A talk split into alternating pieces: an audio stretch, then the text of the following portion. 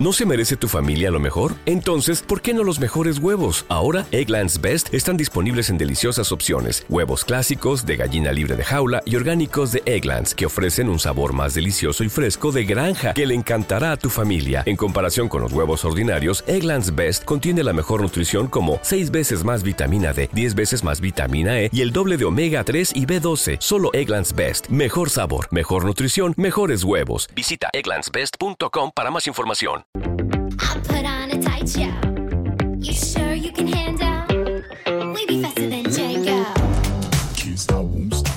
Bienvenidos al podcast de Somos Eléctricos. Yo soy Antonio Sánchez y te voy a acompañar durante los próximos 30-40 minutos que dura este podcast. El objetivo de este podcast es difundir y dar a conocer más sobre los vehículos eléctricos, energía sostenible y tecnología aplicada a los vehículos. El contenido del podcast contará inicialmente con tres apartados diferenciados. Por una parte, hablaremos de las noticias más destacadas ocurridas sobre vehículos eléctricos.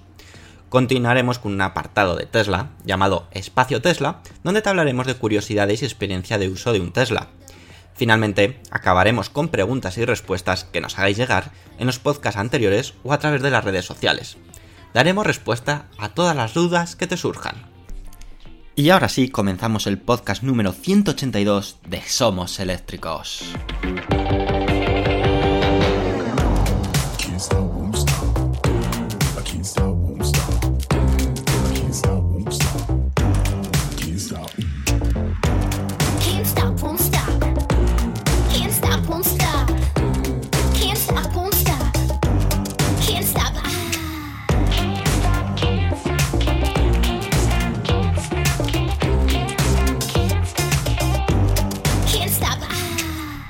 Muy buenas y bienvenidos otra vez a vuestra casa, al podcast oficial de somoseléctricos.com.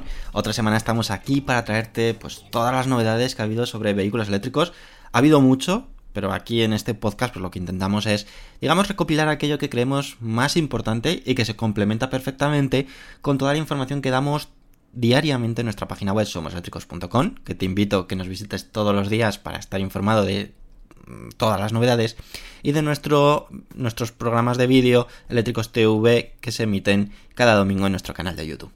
Vamos a empezar esta semana hablándote de unas novedades que Nissan está implementando, va a implementar en su coche eléctrico, el Nissan Leaf. Y es que de cara a este 2022, Nissan ha querido dotar de algunas que otras novedades al popular Nissan Leaf. Uno, pues, de los modelos, que podemos decir que gracias a él, o parte gracias a él, los vehículos eléctricos son lo que son hoy en día. Nissan se atrevió a lanzar al mercado un modelo nuevo cuya única opción era la de ser eléctrico, una decisión que ha permitido a la marca nipona ser uno de los primeros fabricantes en hacerlo. Recordemos que Nissan, eh, el Nissan Leaf ya es la segunda generación, es decir, que anteriormente ya había otro Nissan Leaf que con un diseño pues, peculiar, diferente, y están, digamos, ya en la segunda generación, y dentro de unos años, no muchos, pues tendremos ya la tercera generación de vehículo eléctrico Nissan Leaf, por lo tanto es uno de los fabricantes, digamos, pioneros en este aspecto. Ahora el fabricante japonés ha anunciado las novedades que traerá el Nissan Leaf de 2022, modelo que estará disponible pues prácticamente ya, a partir de abril de 2022 en los concesionarios de España. Es cierto que en esta ocasión Nissan no ha querido arriesgar y la mayoría de novedades que encontramos en este Nissan Leaf son pues estéticos, como nuevos colores y nuevas opciones de llantas de aleación. Aún así creo que es importante pues, hacer un pequeño repaso de todas estas novedades y de, digamos, criticar entre comillas de aquello que creemos que podía haber sido mejorado o aprovechar de ser mejorado. El Nissan Leaf 2022 se ofertará con nuevas llantas de aleación de 16 y 17 pulgadas con un toque de color negro en ellas. Además, esta nueva versión incorpora ya el nuevo logotipo de Nissan tanto en las ruedas como en la parrilla delantera. En cuanto a los colores, Nissan ofrecerá ahora 6 colores base y 5 opciones bitono, destacando los nuevos colores Indigo Blue y Magnetic Blue. En cuanto al aspecto tecnológico, el Nissan Leaf 2022 ofrece un conjunto de funciones avanzadas de asistencia a la conducción, como es el conocido ProPilot con función de parada y reanudación de la marcha en los atascos, así como tecnologías de infoentretenimiento a bordo del sistema Nissan Connect, que incluye conexión Wi-Fi a bordo y manejo remoto de funciones mediante el asistente Amazon Alexa. En cuanto a la oferta de tamaño de batería, Nissan mantiene las mismas opciones en esta versión de 2022, pudiendo elegir dos tamaños, siendo la del Leaf E Plus la que más autonomía ofrece, con un total de 385 kilómetros bajo el ciclo WLTP. El Nissan Leaf 2022 estará disponible, como hemos dicho, en los concesionarios españoles a partir del mes de abril de 2022, con precios que partirá de 19.900 euros. Por lo tanto, un precio, la verdad, bastante atractivo y que si ayuda y si que encima sumamos al plan Moves, que son pueden llegar a ser 7.000 euros, pues nos encontramos ante, digamos, una opción muy interesante a tener en cuenta y que yo no dejaría pasar u olvidar. Javier Moraleda, responsable del Leaf de Nissan Iberia, dijo lo siguiente. El nuevo modelo 2022 aglutina todo el conocimiento de Nissan en materia de movilidad, cero emisiones. El coche que fue pionero y coche del año allá por 2010 demuestra que sigue estando a la vanguardia de la tecnología en asistentes de conducción y conectividad, dos de las necesidades clave para nuestros clientes hoy en día. En nuestra página web tenéis unas cuantas fotos que podéis ver del nuevo Nissan Leaf 2022 para que os hagáis un poco la idea de esas novedades y aquí viene, digamos, la pequeña crítica o que creemos que ya era momento de haber hecho ese paso. La primera de ellas es que sigue contando con el conector eh, CHAdeMO, con el conector estándar japonés. Algo que aquí en Europa pues no tiene mucho sentido porque el 99% de cargadores o el 100% de cargadores tienen el conector CCS. ¿Con un adaptador puede funcionar? Sí, pero bueno, hubiera sido elegante e interesante pues que ya hubiera dado el paso Nissan y mm, adaptarlo al CCS. Por otra parte, lo ya criticado de siempre del Nissan Leaf, aunque creo que me está dando buenos resultados, no está siendo tan tan malo, es que no tiene eh, refrigeración activa de la batería, sino que es totalmente pasiva, es decir, solamente con el aire que puede entrar en el vehículo se refrigera la batería. Esto significa que puede haber más degradación, que a lo mejor eh, las tasas de carga no son las más adecuadas porque el vehículo no es capaz de enfriar o calentar la batería dependiendo de lo que interese para la eficiencia de, la batería. Bueno, pues son cositas que quizás eh, se esté guardando Nissan. Bueno, quizás no, se está guardando Nissan para la nueva generación del Nissan Leaf que la veremos en unos cuantos años. Pero bueno, esto era lo que os quería contar del Nissan Leaf 2022. Pequeñas novedades, no, no gran cosa. Y que si eh, yo tuviera que elegir entre Nissan Leaf 2021 y 2022 eh, con una diferencia de precio considerable, pues en este caso pues no hay un motivo por no coger un 2021 con un precio pues muy, muy interesante o muy asequible comparado con el Nissan Leaf 2022, que aún así parte en un precio bastante interesante como, como podéis comprobar. Pero bueno, es lo que hay. Y ahora vamos a por la siguiente noticia, el regreso de un eléctrico que desapareció y vuelve a estar disponible. ¿Cuál será? Pues te lo desvelo en unos segundos.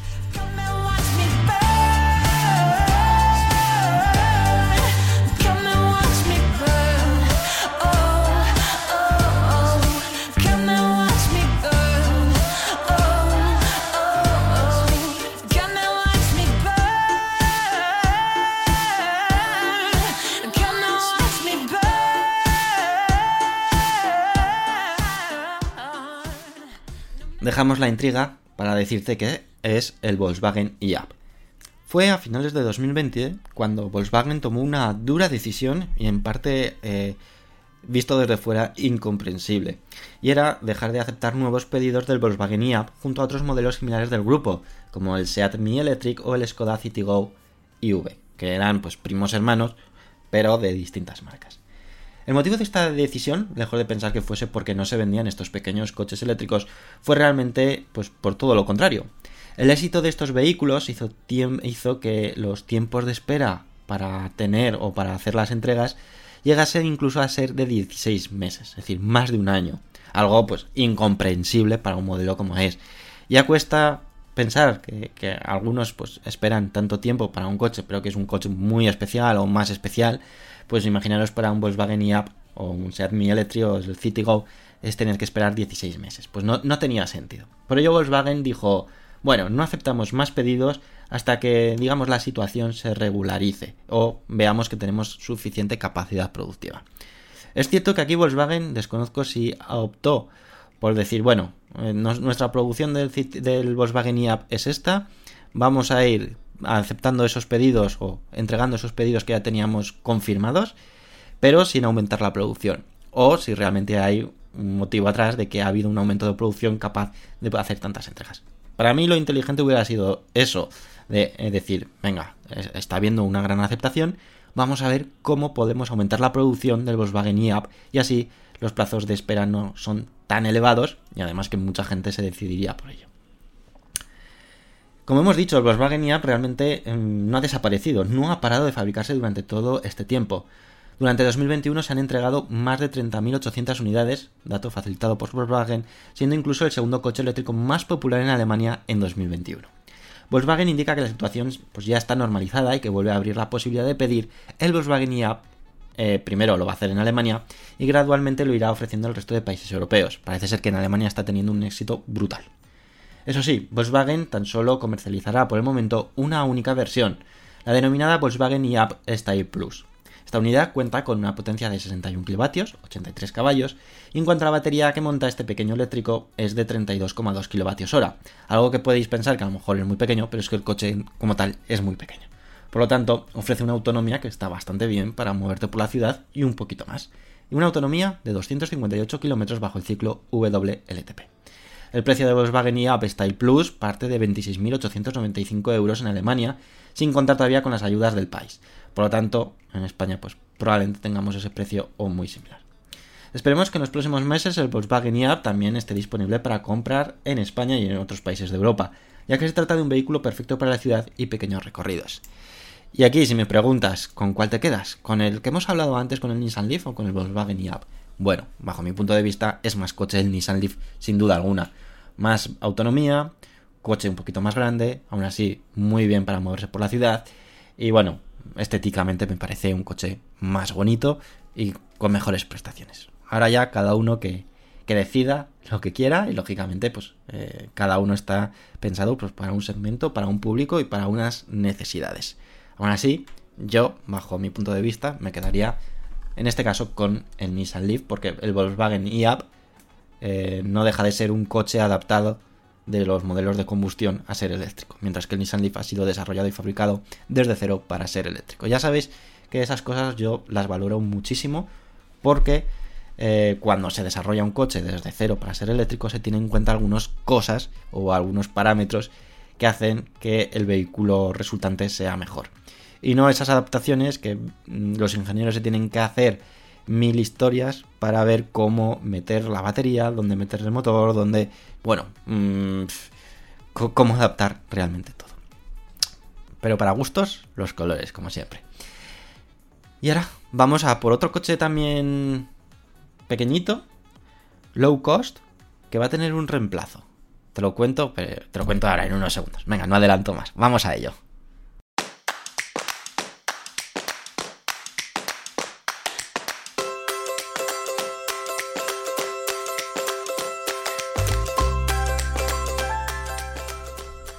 Pues sí, os quiero hablar del Dacia Spring.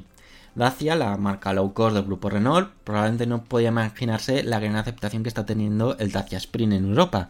Un pequeño coche eléctrico que realmente es el Renault City KZE que se comercializa en China, pero con el nombre de Dacia en Europa. En Europa el Dacia Spring es el coche eléctrico más barato que hay en el mercado, y en parte esto ha sido el éxito de este modelo, donde en 2021 acumuló un total de 46.000 unidades vendidas en toda Europa. A través del CEO del grupo Renault, Luca De Meo, hemos sabido que se está trabajando en un nuevo Dacia Spring y que se le espera que llegue en 2024. En esta ocasión, el Dacia Spring de segunda generación no será una adaptación como sí que es el actual, sino un modelo totalmente nuevo basado en la plataforma CMF-A de Renault. Dacia, el fabricante de origen rumano, quiere mantener su sello de identidad también en la era eléctrica, la cual consiste en ofrecer vehículos realmente económicos y que gracias a ello puede llegar a un gran número de público que desea un coche eléctrico, pero no quiere o no puede gastar mucho dinero en dicho vehículo. Se espera que el Dacia Spring, que veamos en 2024, mantenga esta esencia, ya no solo del competitivo precio, sino también de mantener un tamaño muy similar y cubrir un mismo segmento. Por otra parte, Renault junto al PIN lanzarán varios coches eléctricos a partir de 2022, ofreciéndose un incremento sustancial de oferta 100% eléctrica en sus marcas.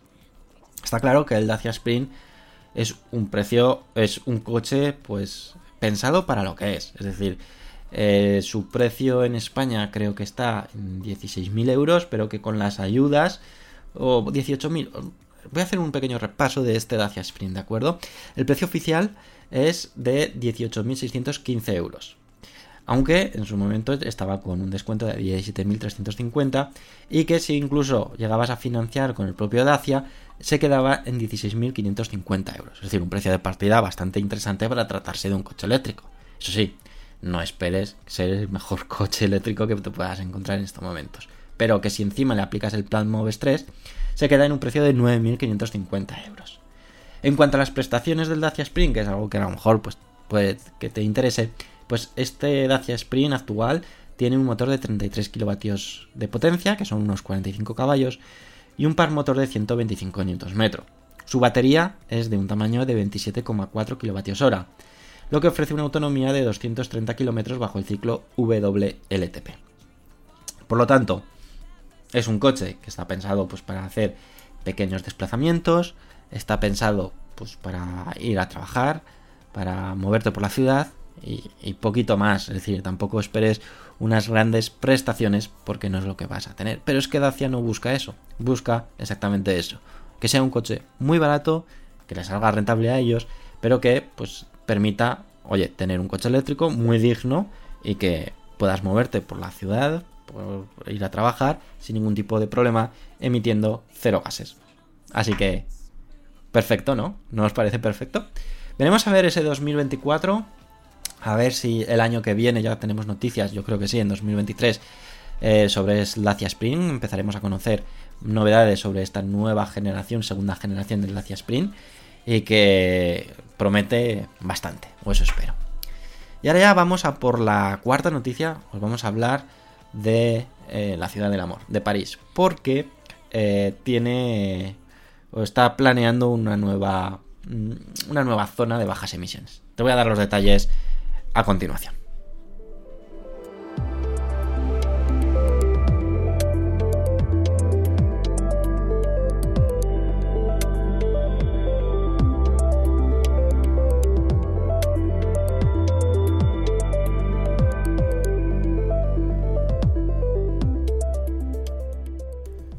Como hemos dicho, nos hemos ido a París porque ha anunciado que contará con una zona de bajas emisiones para 2024 haciendo o priorizando sobre todo a los peatones.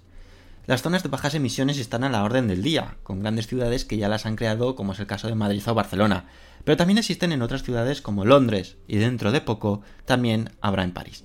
En esta ocasión nos vamos hasta la capital francesa, ya que París ha anunciado su intención de contar con una zona de bajas emisiones para 2024, en la que se priorizará a los peatones, aunque con anterioridad ya anunció sus planes de veto determinados a determinados vehículos. La zona denominada zona calmada, y también conocida como zona de tráfico limitado, ZTL, ya es utilizada por varias ciudades francesas y grandes urbes europeas, como es el caso de Madrid, Milán o Roma.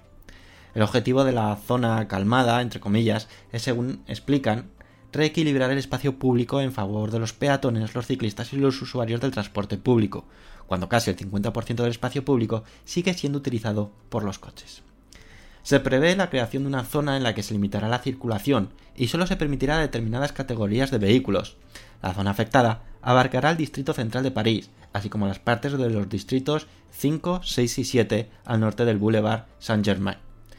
La zona quedará así delimitada por la Plaza de la Concordia al oeste, los grandes bulevares al norte, eh, el Boulevard de Italien, Saint-Denis, Saint-Martin, Tutem, Beaumercis mi pronunciación en francés, ¿eh? exacta.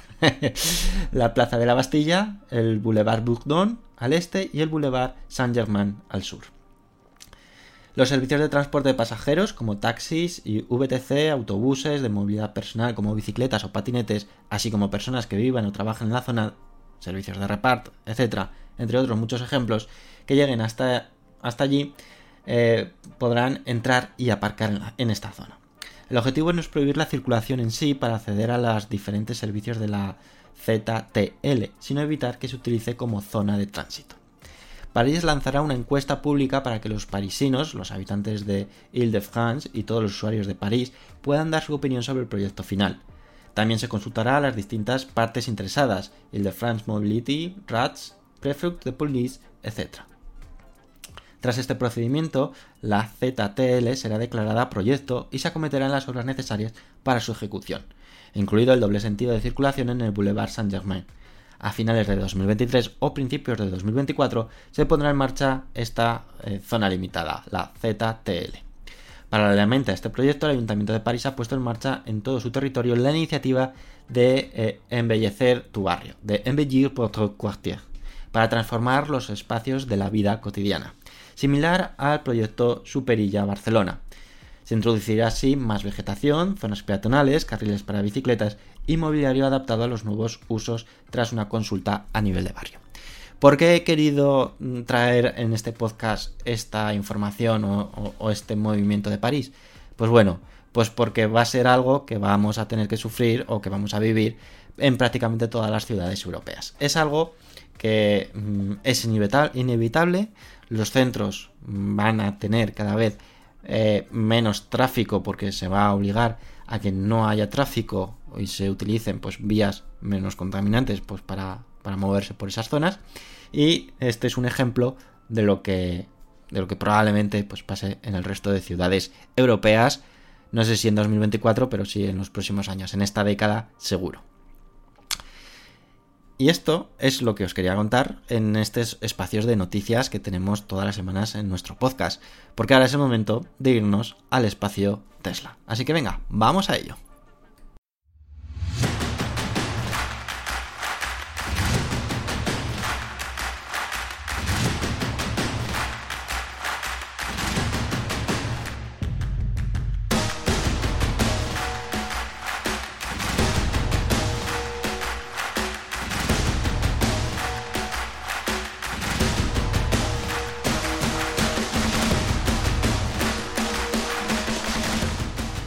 En el espacio Tesla de esta semana quiero centrarme especialmente en contaros un- unas cosas o unos temas que están sucediendo en Estados Unidos y que eh, irremediablemente también llegará en algún momento a Europa. No cabe que Tesla fue pionero en dotar a todos sus vehículos de Internet, algo que lleva haciendo desde el lanzamiento del Tesla Model S en 2012, hace 10 años. Imaginaros hace 10 años, si hoy en día es súper novedoso, imaginaros hace 10 años. Vamos, eso era la leche. Para ello, todos los coches están dotados de un modem que permite a través de una tarifa de datos conectarse a Internet y tener conectividad en todo el momento con el vehículo. Ya no solamente para descargar las actualizaciones, sino para, pues eso, desde nuestra app móvil poder tener eh, conocimiento en cada momento de eh, la situación del vehículo y poder interactuar con el vehículo. Pero claro, 10 años son muchos años para una tecnología que avanza tecnológicamente muy rápido. Y ahora hay varias operadoras de telefonía que están empezando, digamos, a desconectar sus redes 3G para apostar por el 4G y 5G. Y el problema, digamos, que viene aquí para algunos usuarios de los Tesla Model S fabricados entre junio de 2015 y 2012, ya que equipan un modem 3G. Por lo que la conectividad a estos vehículos puede verse afectada para aquellas compañías que no ofrezcan o no ofrezcan 3G en sus redes. Por el momento, como hemos dicho, solamente está sucediendo en Estados Unidos con la compañía AT&T, aunque es de esperar que en los próximos meses y años también den el paso el resto de compañías de todo el mundo. Tesla para ello ha enviado un mail informativo a todos los clientes afectados, informando de la pérdida de conectividad en su vehículo a partir del pasado 22 de febrero. Como solución, Tesla ofrece la opción de actualizar el modem de estos vehículos. Eso sí, con un precio de 200 dólares. Lo que hacen es instalar pues, los modem que están instalando actualmente en todos los Tesla. Y así pueden tener conexión 4G sin ningún tipo de problema. El mail enviado por Tesla es el siguiente. Os leo. A partir del 22 de febrero de 2022, su Model S perderá la conectividad celular cuando AT&T suspenda su red 3G. Para mantener ciertas capacidades móviles en el automóvil que requieren el uso de datos, actualice un modem compatible con LTE. Sin un modem actualizado, no podrá realizar lo siguiente. No podrá controlar de forma remota los controles de clima, cerraduras y configuración de carga.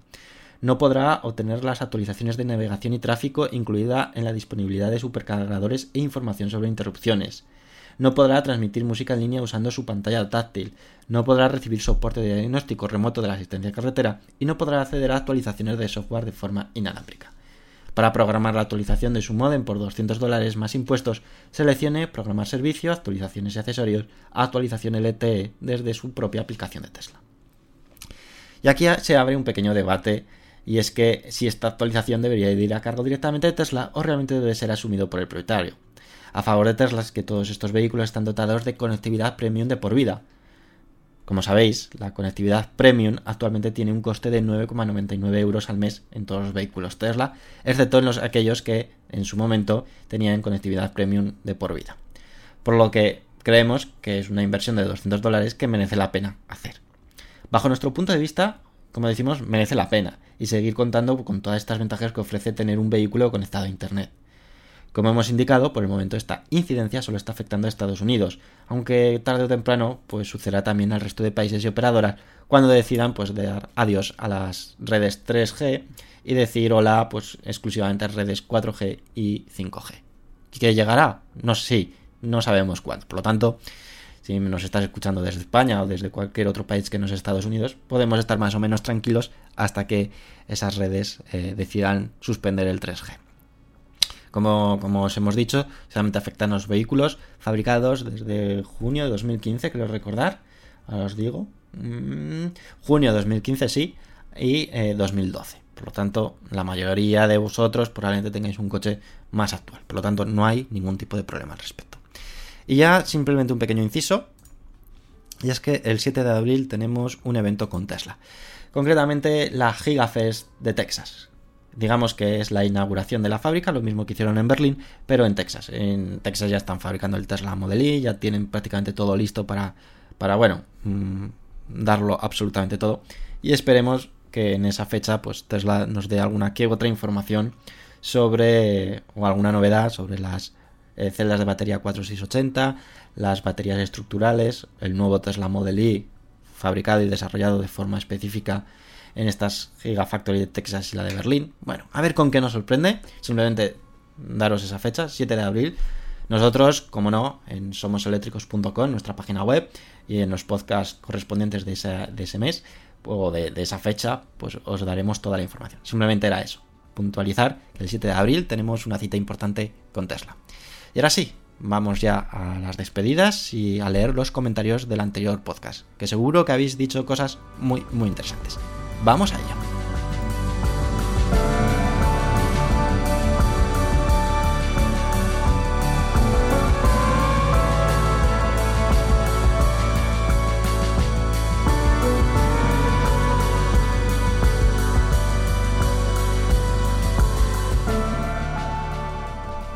Pues ya sin perder más tiempo vamos a esos comentarios de la semana pasada que tanto me gusta escuchar, bueno, escuchar, que me gusta eh, compartir con todos vosotros. El primero de ellos es Antonio García que dice, las últimas propuestas electrificadas de Mercedes van a asegurarle un hueco en el mercado eléctrico premium, siendo sus primeros compradores los fieles a su marca, que sustituirán sus Mercedes de combustión a uno eléctrico. María Pilar Alonso Lozano nos dice, no soy de fronteras, si bien me gusta que empresas españolas como Nerva apuesten por motos eléctricas con un excelente diseño. Antonio García también nos dice, la apertura de los superchargers de Tesla lleva a debate para los propietarios de un Tesla y para Tesla por el impacto positivo versus negativo. Positivo por los ingresos y negativo por la pérdida de exclusividad desde el punto de vista comercial. Mi opinión es positiva si Tesla construye y mantiene cada 100 o 150 kilómetros estaciones de carga por todas las carreteras y en las poblaciones, y si garantiza con suficientes puntos de carga en cada estación en función de la demanda. Además de poder contar con un buen servicio y un buen precio. En resumen, si es así, si, si así fuese, considero que no deberían de producirse pérdida de ventas por parte de los futuros compradores de un coche Tesla, que los actuales propietarios de un Tesla no deberían de tener ningún problema de espera a la hora de cargar, que los propietarios de uno Tesla contarían con una excelente infraestructura de carga, y para Tesla rentabilizaría la inversión con importantes ingresos y beneficios, y de rebote una excepcional publicidad que prestigiaría globalmente lo que representa la marca Tesla.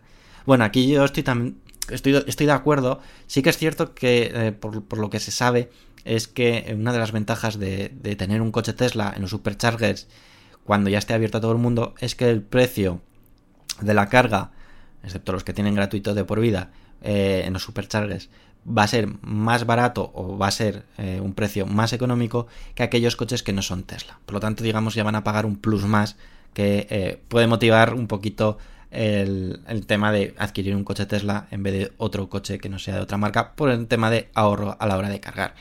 Luego también habría que ver si realmente eh, aquí Tesla reserva o pudiera dar la opción de poder reservar determinados eh, puestos a coches Tesla y dejar algunos a coches no Tesla.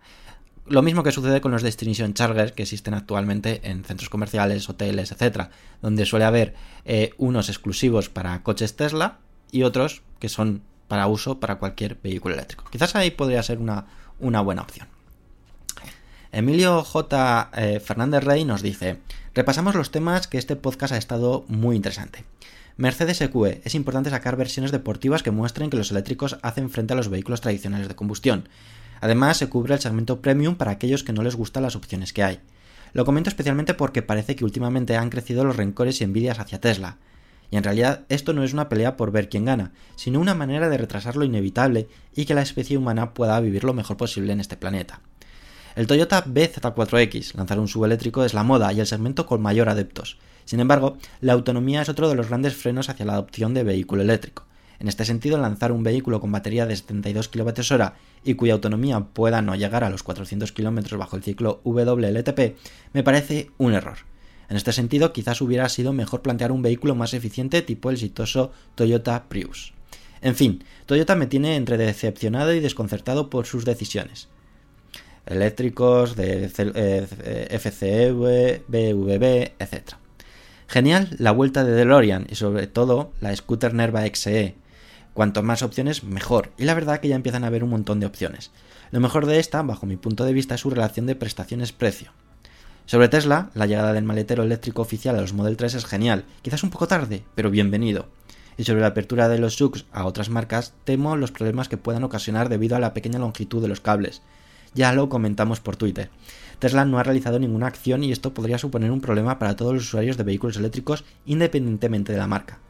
Por último, a colación del comentario sobre los problemas asociados a un vehículo eléctrico, me ofrezco por si en algún momento quieres plantearlo como una charla y pudiera aportar algo de eh, algo dada mi experiencia, ya que desde hace un año y medio trabajo conectado, conectando puntos de recarga y resolviendo incidencias.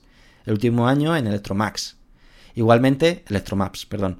Igualmente, desde Electromaps estaremos encantados de darnos nuestra visión sobre movilidad eléctrica presente y del futuro, así como de los problemas existentes. Mi email, emilio.electromaps.com. Un saludo y como siempre, enhorabuena por el programa. Bueno, Emilio, muchísimas gracias por toda la información que has dado. Tomo nota para poder hacer esa charla. Y si te parece, estamos en contacto y podemos hacer pues un podcast un poco distinto y, podemos incluso estudiar posibles colaboraciones con Electromaps y, y que creo que puede ser realmente interesante. Nos ponemos en contacto por correo, además creo que tu correo personal también lo tengo de alguna que otra vez que hemos hablado, así que eh, vamos, vamos a avanzar sobre este tema y lo, lo organizamos, ¿os parece? Eh, Aquí Televerde dice, excelente resumen. María Pilar Alonso Lozano dice, enriqueces con tus puntos de vista y comentarios las noticias aportadas en el podcast. Y Antonio García dice también lo mismo, un lujo de aportaciones. Antonio nos dice, Toyota ha tenido un gran liderazgo y éxito diferenciándose de la competencia con los coches híbridos. En su estrategia actual ha luchado por mantener los híbridos como core principal de su negocio. Primero desacreditando el coche eléctrico, segundo desviando la atención con el hidrógeno y sin una apuesta clara sacando un eléctrico para tal vez demostrar que tiene la tecnología y que sabe hacer coches eléctricos. Me parecen buenas prácticas el que quiera liderar y adelantarse al coche de hidrógeno, que fabrique buenos coches eléctricos y no comparto con Toyota las declaraciones de su CEO para defender sus intereses empresariales el ataque a algo tan evidente como el futuro del coche 100% eléctrico y su falta de claridad en sus mensajes al mercado. Estas declaraciones simplemente son una percepción personal y puedo estar equivocado. Televerde dice, no creo que estés equivo- equivocado, Antonio, todo lo contrario. Toyota ha desacreditado al vehículo 100% eléctrico en varias ocasiones, desde declaraciones de su CEO hasta una publicidad que según recuerdo fue censurada en Noruega por intentar alegar que el híbrido era mejor que el eléctrico puro.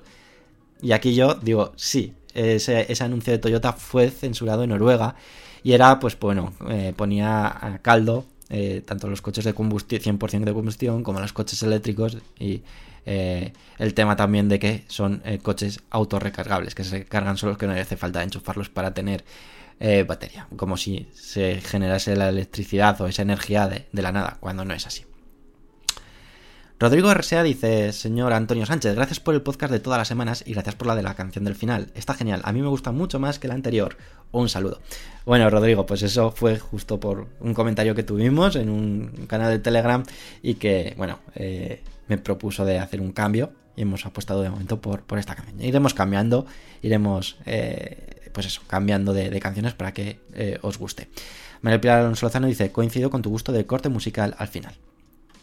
Antonio García nos dice, Tesla dispone a tiempo real con toda la información del estado y uso de todos sus puntos de carga congestionados con eh, inteligencia artificial. Puede aportar una buena gestión y explotación estableciendo estrategias que satisfagan a todos manteniendo un servicio VIP para los propietarios de coches Tesla. Bueno, yo creo que realmente es lo que está haciendo actualmente. Está estudiando, está analizando todos estos datos de esos eh, superchargers que están ya abiertos a todos los coches eléctricos y eh, tener información para luego actuar. Es lo que yo creo. Trever dice, veo un gran desafío para Tesla la apertura de los superchargers. Debe hacerlo de una forma gradual y de tal forma que sus usuarios con vehículos Tesla no sientan que el servicio sufrió una caída en su calidad en el sentido que tienen menos disponibilidad que antes. Todo un desafío. Excelente podcast y un abrazo desde Paraguay. Pues es exactamente lo que comentamos. Es el problema a ver cómo eh, lo gestiona. Antonio le dice, efectivamente un gran desafío para Tesla. Esperemos que sepa gestionarlo adecuadamente. Hasta ahora en España no he tenido ningún problema de contar con cargadores disponibles. Aún es Aún es más, eh, normalmente están todos libres y a lo máximo en Madrid solo un 40% me he encontrado que estén ocupados. Al crecer el parque de coches Tesla y de otras marcas la situación será totalmente diferente.